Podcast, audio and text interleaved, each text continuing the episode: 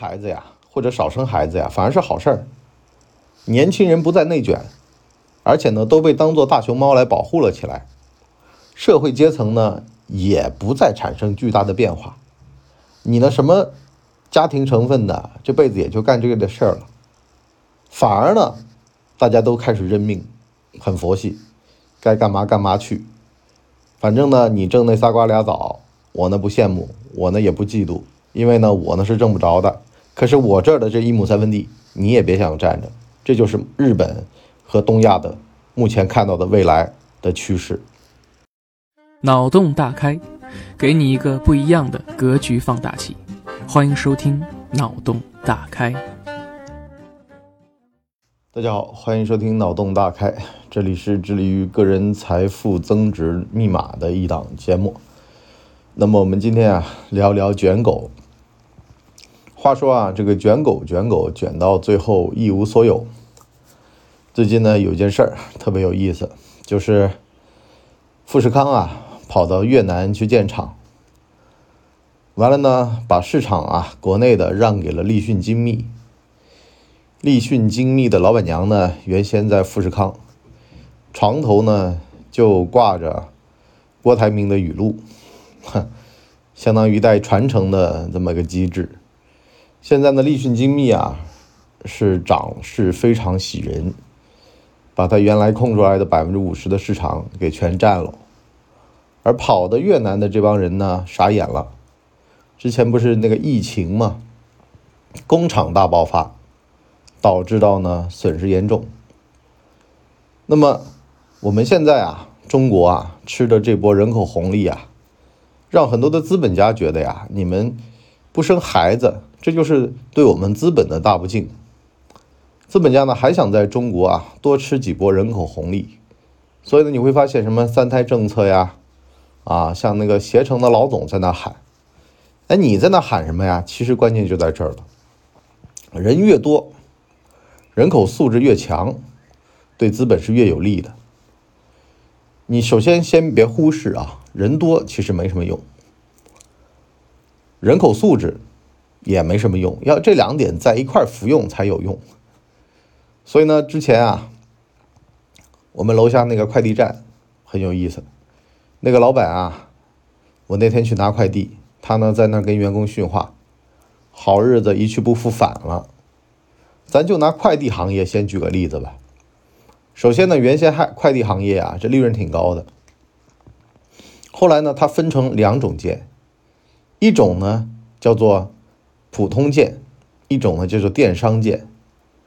普通件呢利润高，可是呢不稳定，有的时候有，有的时候没有。就比如说公司寄个快递啊，个人寄个东西啊，它都是这种。啊，隔天达，次日达，啊，隔天早上达，隔天晚上达，收费都不一样。有人急用，那么价格非常高；有人不急用，那价格也没多低。电商件呢，单量稳定，价格低，几毛钱到几块钱不等。那个普通件都是几十块钱的啊，那么就代表着呢，这个单量啊，占总单量的百分之八九十。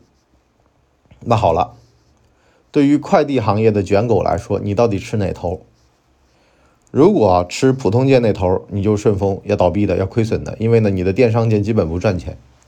那如果说你要赚电商件了，啊，那就是进入了卷的这么一个领地，那就是大家亏钱嘛，销价竞争嘛，对不对？拼的是什么呢？拼的是成本，成本越低是越好。完了，把对手给熬死。那关键在哪儿呢？关键就在于呢，怎么去把员工的创造力和劳动力发挥到极致，这才是关键。现在各行各业都是这样啊。你说互相之间的竞争，如果不把人的这个因素调动起来，让人和人卷起来，咱们再说个行业吧。你们的坤坤啊，我说的是易方达的张坤，人家是清华的。基金经理这个行业啊，原先大家也不关注。前几天我看了组数字，非常可怕。他的本科率是百分之十四，剩下的百分之九十六是本科级以上啊，就是研究生级以上。那么就意味着呢，这行其实也卷得非常厉害啊。你像坤坤呐，很多都是清华的，也就代表着呢，其实啊，这行业都卷到头了。其实啊，用我的话来说呀，这个人呐，一旦他超越了他本身的这个从业范围之后呢，这就会陷入到一种啊玄学，要么就是学历竞争、学位竞争，反正呢就不是人类的竞争了，那全都是水涨船高的竞争啊。所谓的就是我们这行要最好的，你比如说前几年的互联网大厂。啊，然后现在被你注意到的基金经理行业，横向的卷和竖向的卷不一样。横向的卷呢，就是拼成本，啊，我找到越便宜的劳动力越好，啊，因为呢，劳动力素质在那儿摆着，对吧？你说开滴滴的，其实做了调研发现啊，开滴滴的学历也都不低，现在本科率高了。其次呢是。劳动力人口呢，它有纵深的眼镜方向。你比如说四五十岁的呢，他从职场里面有的被优化下来了之后呢，还可以去开滴滴。完了，像有的行当呢，三十五岁现象特别严重。哦，在这儿也可以跟各位讲讲这个啊，这为什么会有这个现象啊？其实就是卷。首先，你到中年了，你干不动了，可是呢，公司要求的是。成本，那年轻人干得动，吃的少，让年轻人来，你中年人背后还跟三四个呢，是不是啊？那个两头的老头老太，四个人了，再加老婆、孩子六个人，一共七口人，养你一个等于养七个，还不容有失。虽然中年人稳，可是呢，他熬不动夜了。头发嗖嗖嗖的掉，他呢也加不了班了，小孩的补习班也嗷嗷待哺，老婆呢，搞不好都快进入更年期了，是不是啊？也焦躁不安，父母呢身体有病，还得去医院陪护陪护，你说这人怎么样？啊，对工资的要求也高了，是不是啊？那就把他给裁了呗，想那么多，找个年轻人继续干着呗。只见新人笑，不见旧人哭，啊，完了呢，这个人就四十八岁，从企业高管的位子上退下来已经三年，一直待业，然后呢，找上海的领导龚正，要求呢说我想找一份体面的工作，给他找了，某公司副总，待了一个月，说企业文化不行，走了。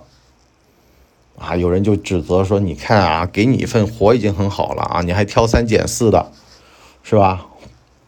可是真的就这样，这个环境下面啊，没有人能独善其身，人处在那个阶层，他也会横向比较的呀，是不是啊？我累死累活，才那么点钱，人家看着很舒服的样子，钱又多，他有一个机会成本的问题。所以呢，要么就降低自己的劳动预期，啊，进入卷的范围。如果不想卷，那就意味着可能就一直都找不到工作，他就这样。所以呢，我们讲完这个中国的这个人口红利啊，各位一定要有所警惕啊。就是我碰到很多在海外留学、读书、工作，完了回来待几个月，马上不行了。因为呢，国内的生活工作节奏呢是完全不一样的。他们呢是以舒服为主。你比如说在非洲、澳洲，啊，就是上班啊就上班，很稳定，没有太多的起伏，也没那么多什么要求加班啊什么的。当地人都特别懒，华人都算勤快了。可是回来呢，这个工作生活节奏透不过气儿，过马路。那个灯都比在海外的快，人走路的步数都比海外的快，他受不了，所以呢，他就回去了。他说中国太卷了，虽然呢可能会多给俩钱儿，可是呢没命花，啊，生活归生活，工作归工作。可是在中国，生活也是工作，他工作更是生活，啊，他就分不开。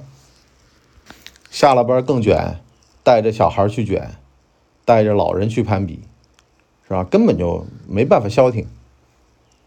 那么有没有解法呢？其实也是有的，对吧？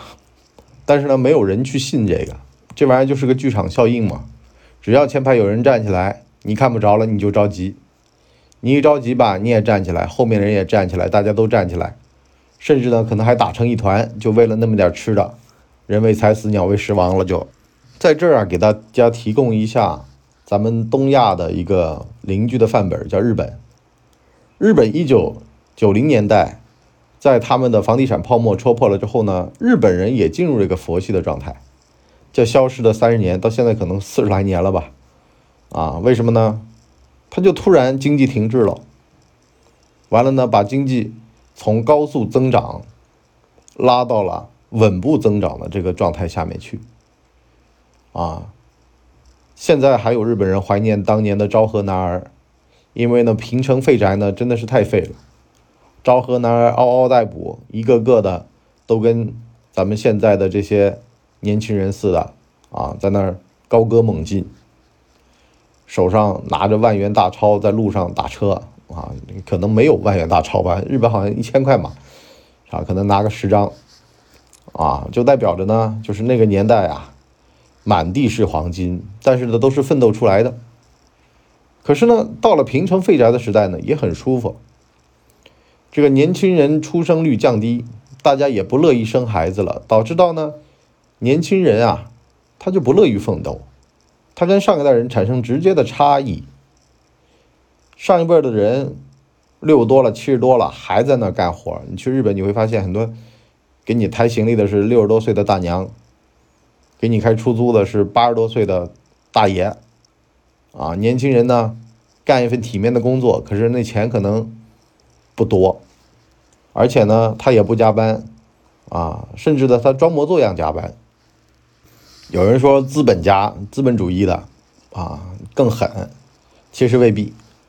咱们这儿的资本家接地气，从穷人出身，所以呢，他知道穷人什么嘴脸，他管穷人呢，多多少少还用点穷人的办法，是吧？可是呢，在日本那种啊，资本家。和普通人两张皮，他根本就不知道你在公司干嘛。反正呢，这个最极端的情况就是啊，上班磨洋工，啥活都不干，到了下班了，开始呢打卡加班了，专门挣的是加班费。因为呢，上班的那个时数是恒定的，加班费就开始内卷。注意啊，是加班费内卷，而不是加班在内卷。就大家都在磨洋工，下班了干加干上班的活。那么多挣点加班费，哎，资本家又不蠢，对，但是呢，那边的资本家很蠢，啊，你比如说美国搞泰勒计时，就是给你定个标准的工作时间，完了呢，工人就开始想办法，本来呢仨小时干完的，等到泰勒计时一来六小时，这样的话呢，工人干完还有仨小时抽烟喝酒，啊，这就是工人和资本的博弈，在咱们这儿都还没研发出来呢。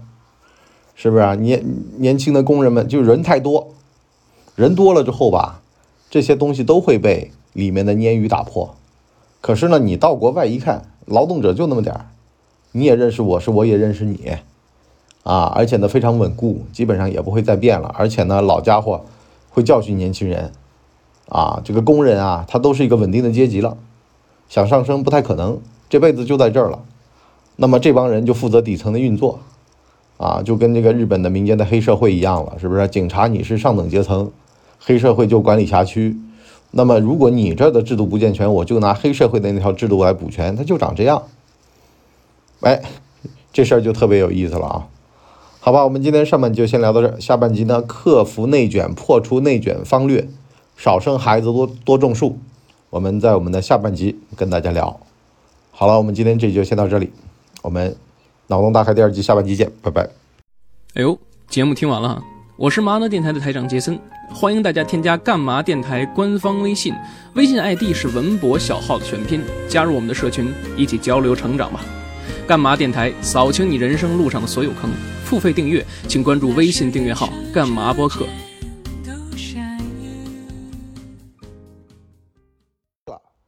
大家呢，请给我们的专辑点五星好评啊！这样的话呢，我们才能够到首页去迎接更多的朋友来光临。